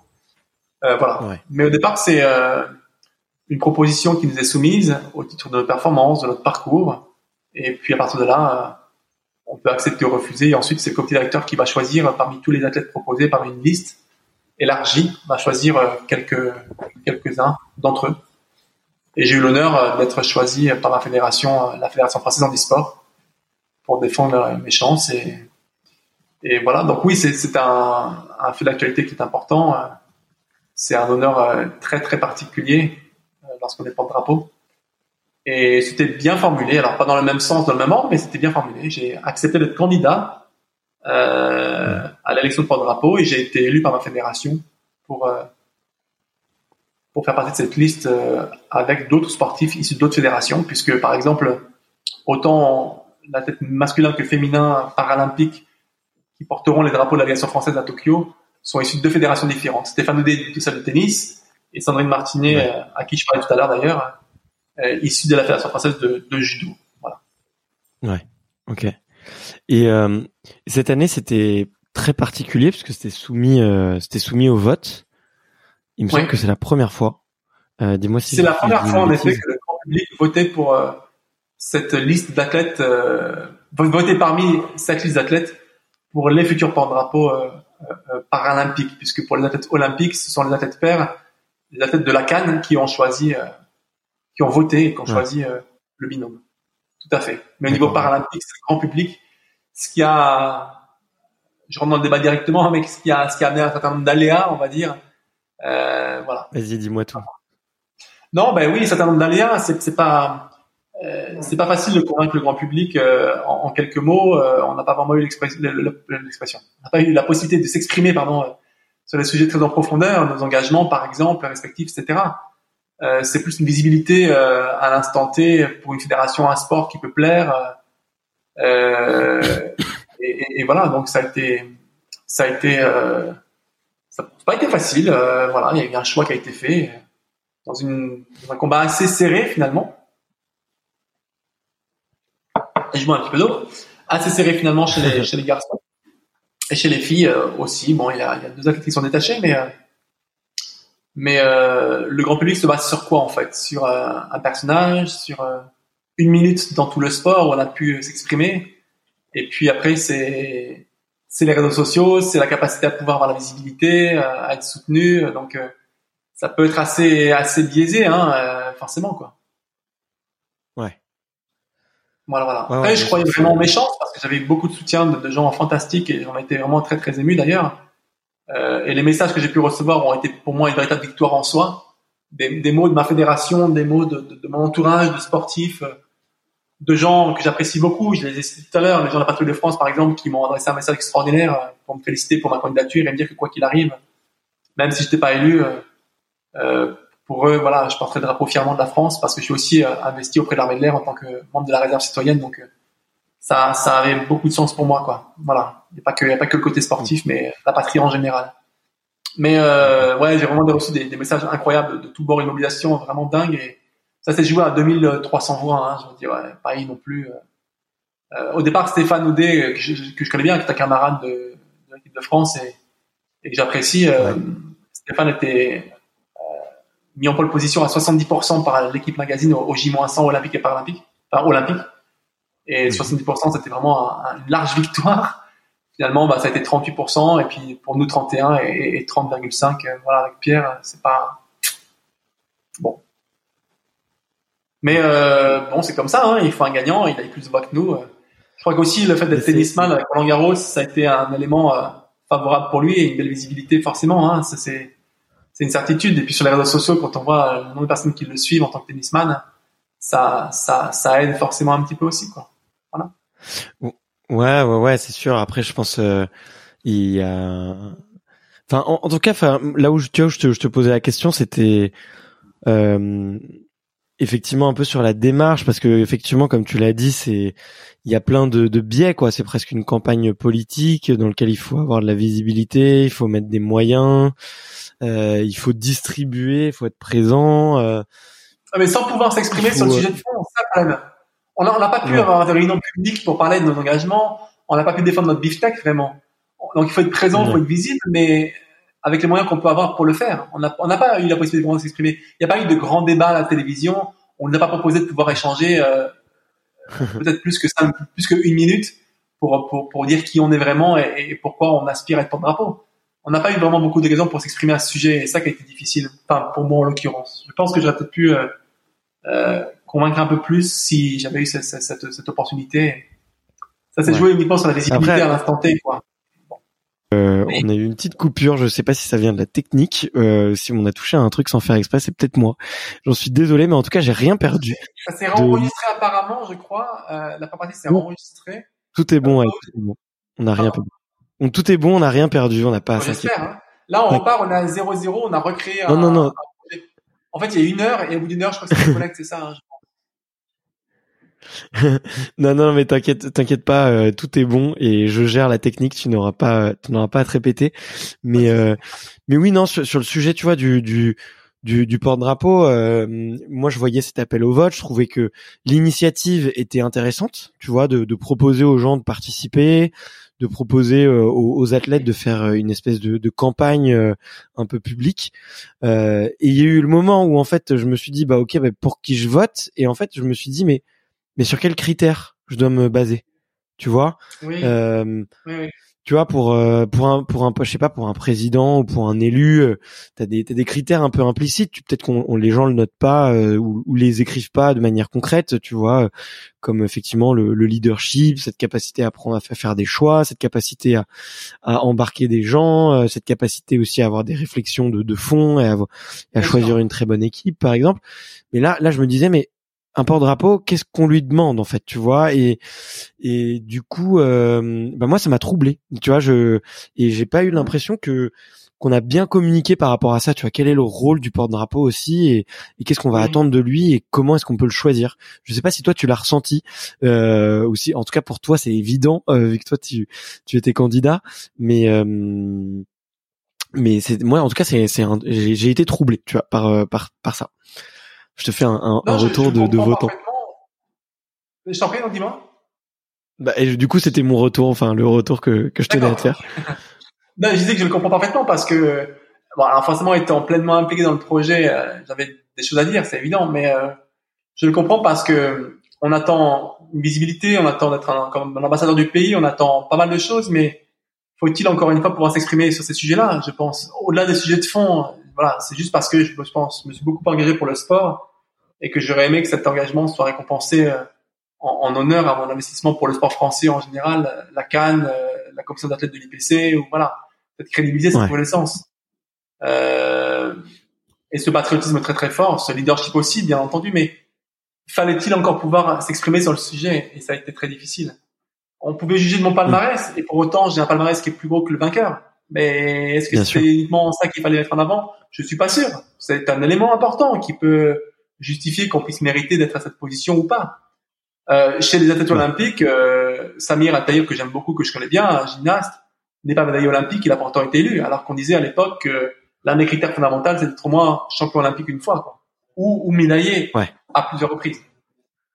C'est vrai. Bon, mais, mais les critères euh, objectifs qu'on a voulu mettre en avant cette fois-ci, pourquoi pas après tout?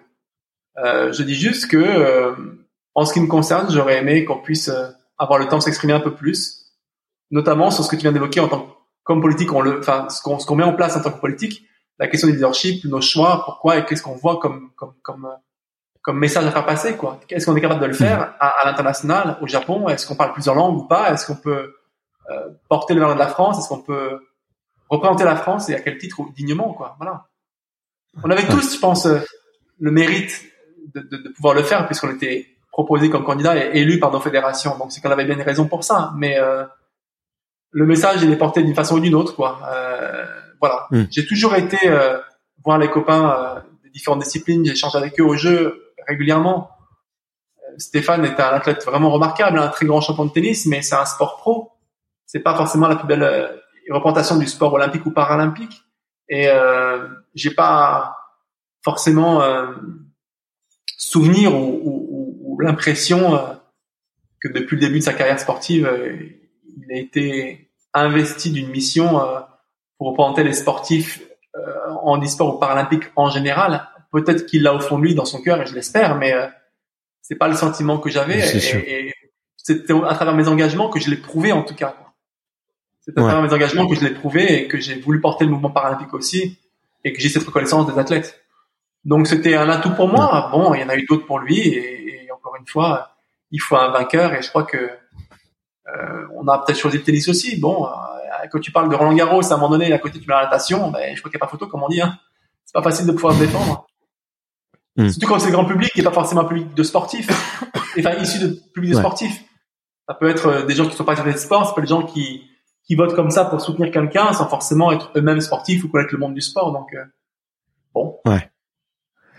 Ouais, ouais, c'est. Mais écoute, c'était c'est curieux et c'est vrai que moi j'étais surpris euh, de la démarche euh, un peu générale euh, avant ce vote et et je savais pas si c'était quelque chose de, de, pertinent et effectivement là bah, de te l'entendre dire effectivement ça, ça fait se poser beaucoup de questions sur bah, qu'est-ce qu'on attend d'un porte-drapeau comment est-ce qu'on le choisit euh, et quelle est sa quelle est la, la légitimité à l'être mais bah écoute, ça te fait, toi, ça te fait un challenge de plus, peut-être pour euh, pour Paris ou ou euh, un futur espoir. En tout cas, c'est un, un, défi que je te lance, euh, que je me permets. Tu vois, il faut jamais rester sur euh, sur un échec ou sur une déception.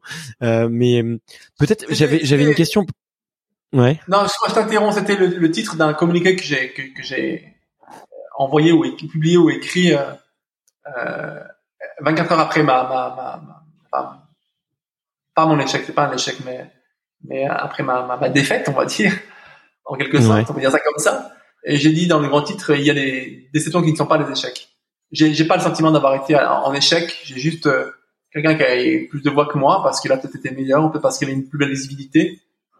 Euh, je pense pas avoir été moins bon ni forcément. Euh, euh, on n'était pas dans un combat, hein, on était dans une, une représentation du mouvement sportif et, et on voulait associer le grand public à, à cette démarche-là pour mieux connaître les équipes de France paralympiques, pour les impliquer un peu à la démarche, et les impliquer euh, ouais. pour, pour, qu'ils s'engagent aussi aux côtés des athlètes paralympiques. C'était aussi notre rôle et, et le principal même Ouais. peut-être. Après, euh, il y a forcément des voix, il y a forcément des choses qui sont passées, mais euh, mais mais voilà, c'est dans ce sens-là que je voyais les choses. Donc euh, Bah, c'est Euh, c'est vrai qu'à ce niveau-là, c'était une réussite. C'est-à-dire que collectivement, euh, collectivement, euh, le, le mouvement paralympique en ressort grandi et en ressort euh, mis en lumière. Tu vois. Oui, mais avec Euh. certaines maladresses parce que euh, tout ne s'est pas passé comme prévu, comme ça, pas de moi, hein, ni de, de- de l'élection, hein, mais de, de- de l'organisation de la candidature et des supports sur lesquels on a pu s'exprimer. Je pense qu'on aurait mérité un peu plus de visibilité ou de discussion pour pouvoir mieux nous connaître et par passer des messages forts, il me semble en tout cas. Euh, Ouais. Sans être dans les sujets de fond et de débattre pendant des heures ou de faire une narration comme on le fait ou de, de raconter une histoire, euh, qui on est et pourquoi, mais un peu plus quoi, peut-être un quart d'heure pendant une émission, être invité sur un plateau télé euh, euh, tous les tous les sets et puis de pouvoir euh, s'exprimer ou voilà par, par exemple à un temps de parole égal par exemple, c'était peut-être une opportunité de, de le faire quoi.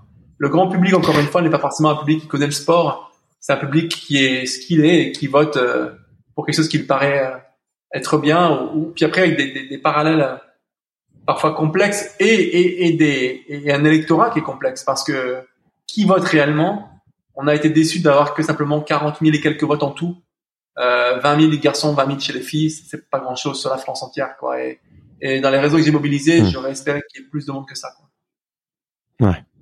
40 000 voix, c'est pas énorme. Hein. On, on voulait symboliquement dépasser les 50 000. Bon, euh, voilà, c'est ce que c'est aujourd'hui, euh, mais bon, c'est c'est c'est. Ouais, mais c'est c'est c'est pas non plus. euh, C'est qu'il y a déjà eu un, un porte-drapeau en tennis en, en- juste quatre ans avant à Rio. Euh, mon copain Michael Jérémias qui a d'ailleurs joué en double avec Stéphane pour être médaille d'or à, à Pékin en 2008.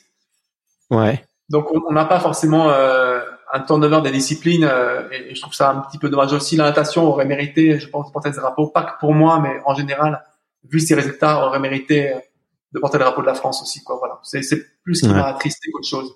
Et c'est pour ça que j'ai vraiment voulu euh, dans mon communiqué que j'ai voulu écrire pour remercier les gens qui m'ont soutenu et parce que j'ai eu de très très très beaux messages qui m'ont beaucoup touché, y compris les messages de mes camarades hein, qui ont été euh, euh, choisis ou pas forcément tous choisis. hein. Dans les sept, il y en a deux qui sont sortis du lot, mais les cinq autres euh, m'ont adressé euh, des messages aussi. On s'est tous soutenus et on a tous été ravis de participer à cette belle aventure qui a remis aussi un peu en lumière notre, nos carrières respectives et qui nous sommes. Mais il y a, ouais, il y a quelque chose qui est un peu un, un, un- un peu décevant de ce côté-là. Bon, pas pas pas Hmm. assez de voix, pas beaucoup de visibilité finalement. Et Mais ça, c'était pas non plus euh, votre rôle, tu vois. C'est vrai que ça peut être euh, toi avec le recul, tu peux te dire, euh, ok, c'est peut-être un petit peu décevant, Euh, mais je veux dire, euh, vous effectivement de manière individuelle, vous auriez pu euh, élargir les horizons et, et, et enfin et aider justement à,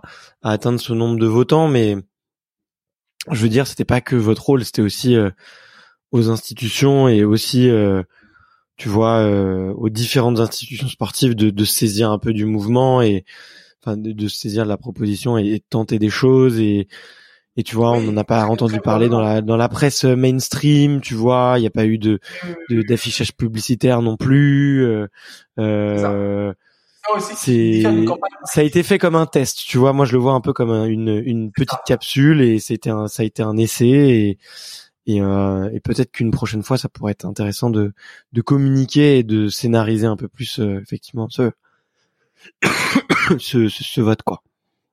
Certains dans mon entourage, mon cabinet de kiné ou d'autres personnes ont, mis la petite affiche avec mon, portrait, mon, parcours, ils ont mis quelque, enfin, voilà, ce, support de communication officiel qu'on a pu recevoir et qu'on a qu'on a imprimé euh, pour encourager les gens à voter, mais c'est juste un portrait avec euh, bah, le, titre portant drapeau.fr. Voilà, il n'y a rien de particulier.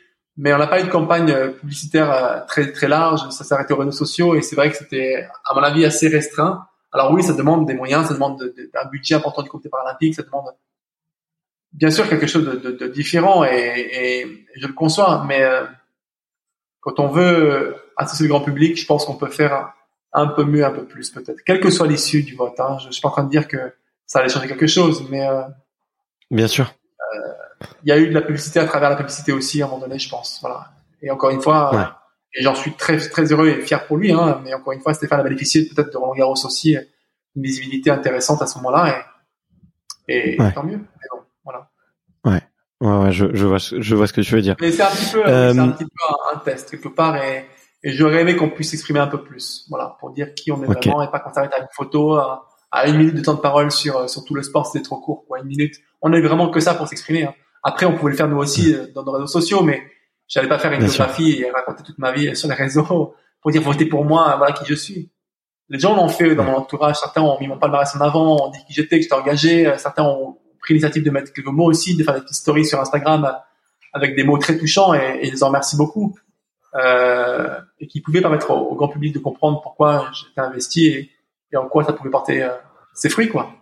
Bah, on s'est peut-être pris aussi un peu tard. Euh, voilà, j'ai du soutien de gens qui sont très visibles et qui ont cru en mon projet et qui me connaissent aussi, qui ont voulu m'aider pour mettre à l'honneur et je suis très touché pour ça. Mais euh, voilà, peut-être qu'on l'a fait un peu trop tard et qu'il m'a manqué quelques mois. Bon, c'est comme ça. Mais après, je sais pas si je euh... proposé comme candidat en 2012, en 2012, en 2024. J'étais pressenti en 2012 déjà, c'est pour ça que je parle de ça. Parmi les trois mhm. athlètes euh, pressentis, bon, je pensais que c'était vraiment la chance de, de, de d'une vie cette fois-ci et, et, que ce serait le bon le bon moment. Euh, avec des choses très symboliques encore une fois, la passion de France a voté pour moi et j'en étais très touché. Bon, c'est comme ça quoi. Ouais. Ouais, écoute, euh, écoute, en tout cas, merci de, de, de partager euh, ces émotions-là et aussi euh, euh, ton, ton avis sur la question.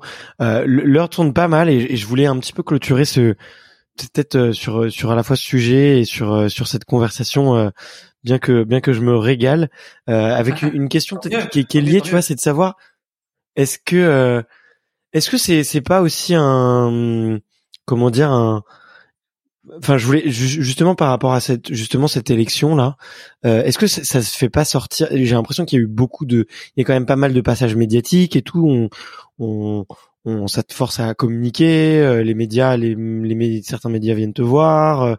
Euh, tu vois, moi je te sollicite par exemple. est-ce que c'est pas un peu ce se sortir de l'objectif principal sportif, tu vois? Est-ce que euh, comment est-ce que toi tu l'as vécu justement? Parce que c'est ça devait être quand même assez intense dans l'organisation. Euh, oui. Il faut avoir le temps de tout faire. On est à deux.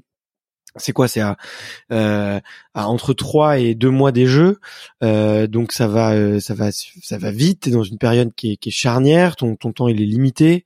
tes ressources aussi, tu vois. Enfin, comment comment est-ce que tu euh, comment est-ce que tu t'en es sorti justement? Comment est-ce que tu t'en organisé Comment est-ce que tu t'es organisé par rapport à tout ça?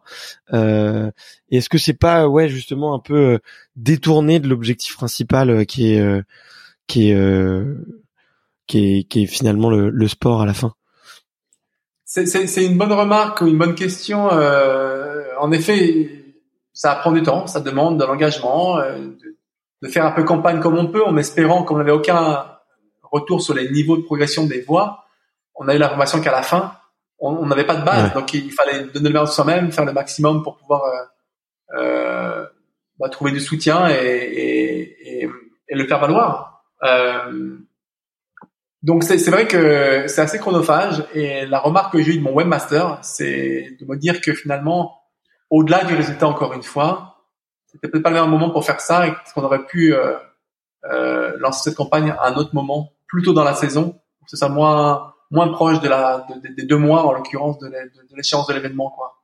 Parce que c'est vrai que c'est c'est prenant, ça demande du temps, de l'énergie et qu'on en perd forcément un peu ailleurs quoi. Je vais pas cacher euh, que c'est pas le cas, ce serait faux. Euh, et même si pour autant euh, le fait de pouvoir être élu aurait été une façon d'être encore plus galvanisé, d'être incontestablement encore plus motivé parce que j'allais endosser ce rôle de porte-drapeau, cette responsabilité aussi d'emmener l'équipe de France derrière moi, quoi, avec en l'occurrence Sandrine Martinet en, judo, puisque c'est elle qui a été élue au niveau paralympique chez les filles. Ouais. Mais euh, oui, c'est pas faux. Peut-être c'était pas forcément le meilleur moment de le faire au mois de mai. Il y a eu des reports. On aurait dû commencer plus tôt. Finalement, on a commencé plus tard parce qu'il y a eu des problèmes de Covid. Bon, des choses qui sont passées avec euh, des athlètes qui ont été euh, malheureusement ouais, positifs. Ça a reporté un petit peu le tournage et le tournage qui était la promotion de nos athlètes avec des petites vidéos euh, par sport où on parlait de nos grands, de nos grands thèmes, ce que ça évoque pour nous, des messages clés, des messages forts, voilà qu'on a pu contrôler aussi. Bon, il a, il a fallu tourner des choses aussi et mettre un peu de, de, de, de communication derrière tout ça. Et peut-être mhm. que de le faire au mois d'avril ou après les Europes, mars, peut-être mieux qu'au mois de mai ou au mois de juin, c'est sûr.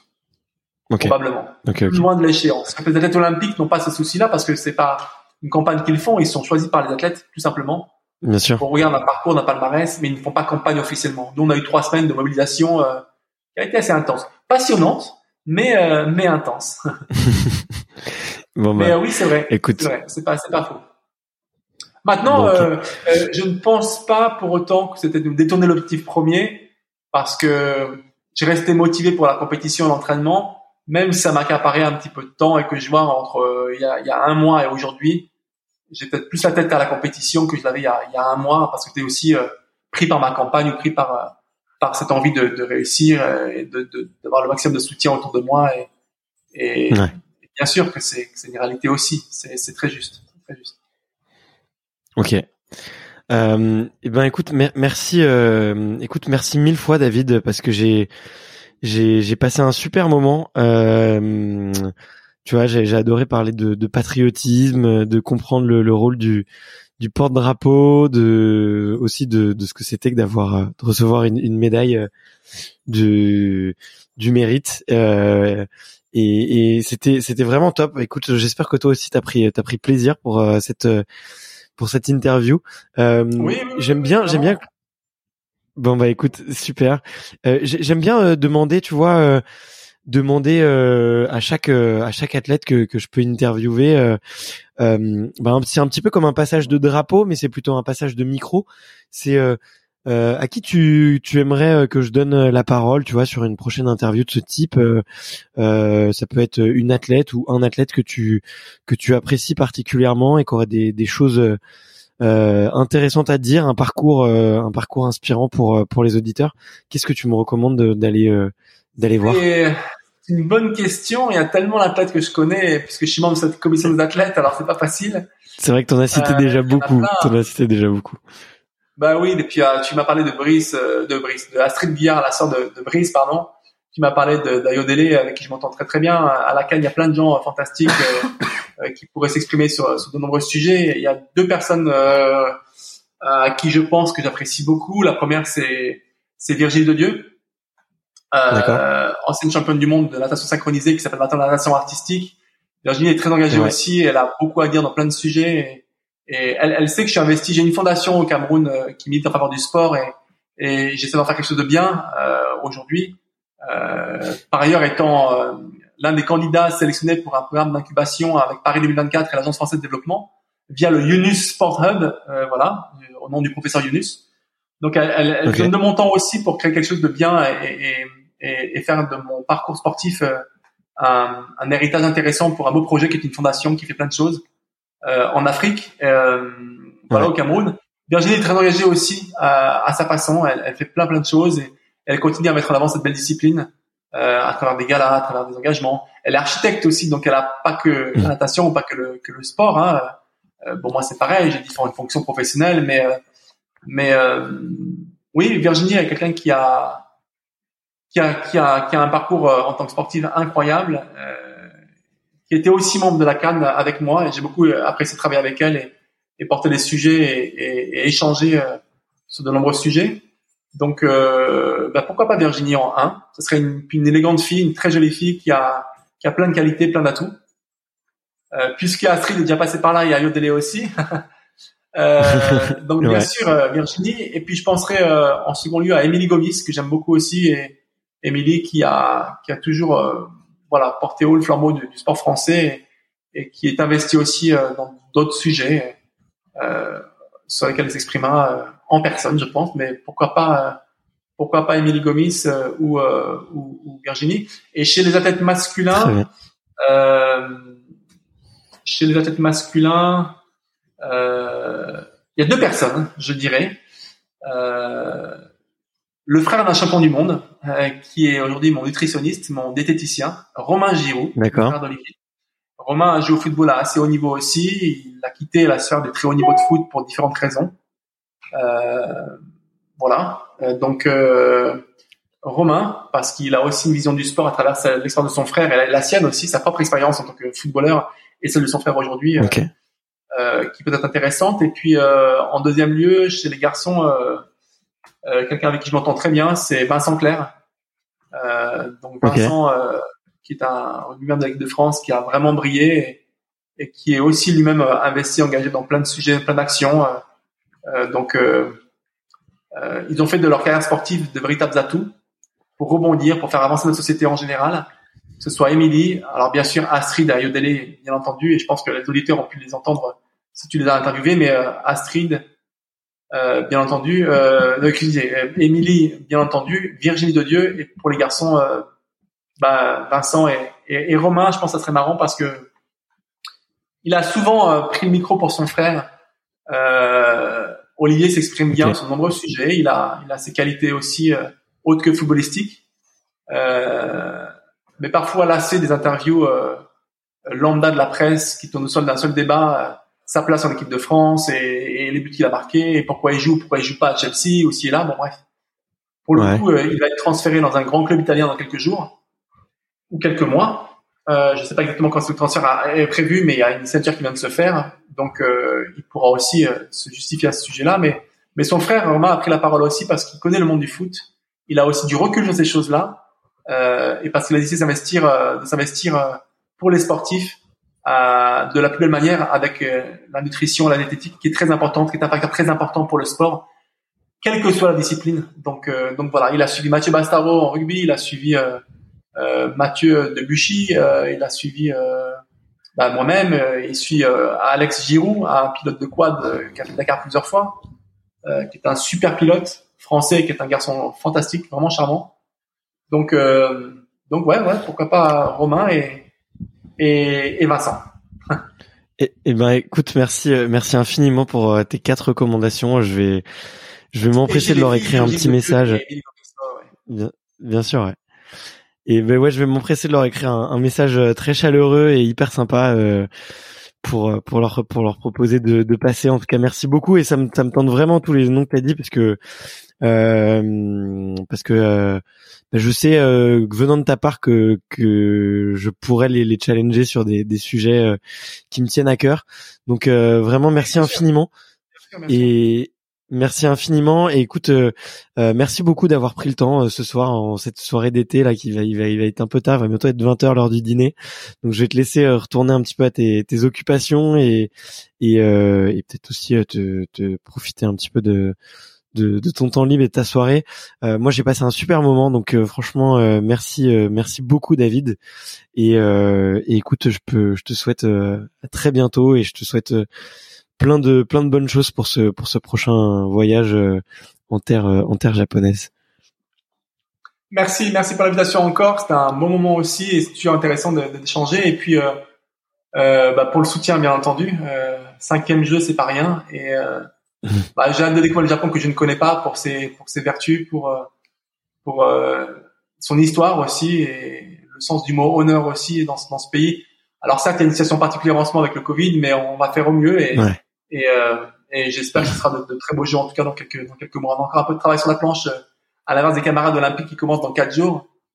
Mais ouais, euh, ouais c'est vraiment un, bon moment. Et puis euh, et puis merci d'avoir donné la parole sur tous ces sujets.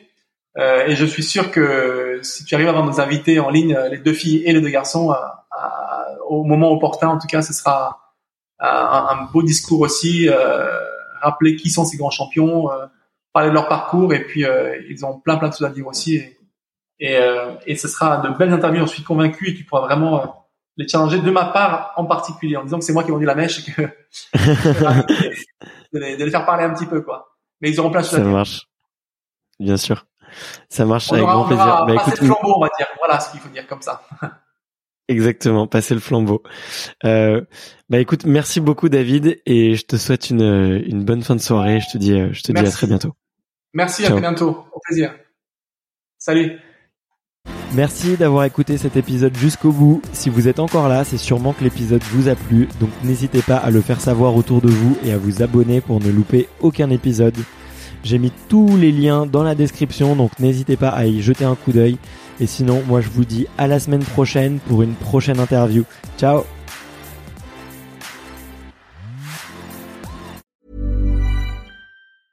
when it comes to your finances, you think you've done it all. You've saved, you've researched, and you've invested all that you can. Now it's time to take those investments to the next level by using the brand behind every great investor, Yahoo Finance. As America's number one finance destination, Yahoo Finance has everything you need whether you're a seasoned trader or just dipping your toes into the market. Join the millions of investors who trust Yahoo Finance to guide them on their financial journey.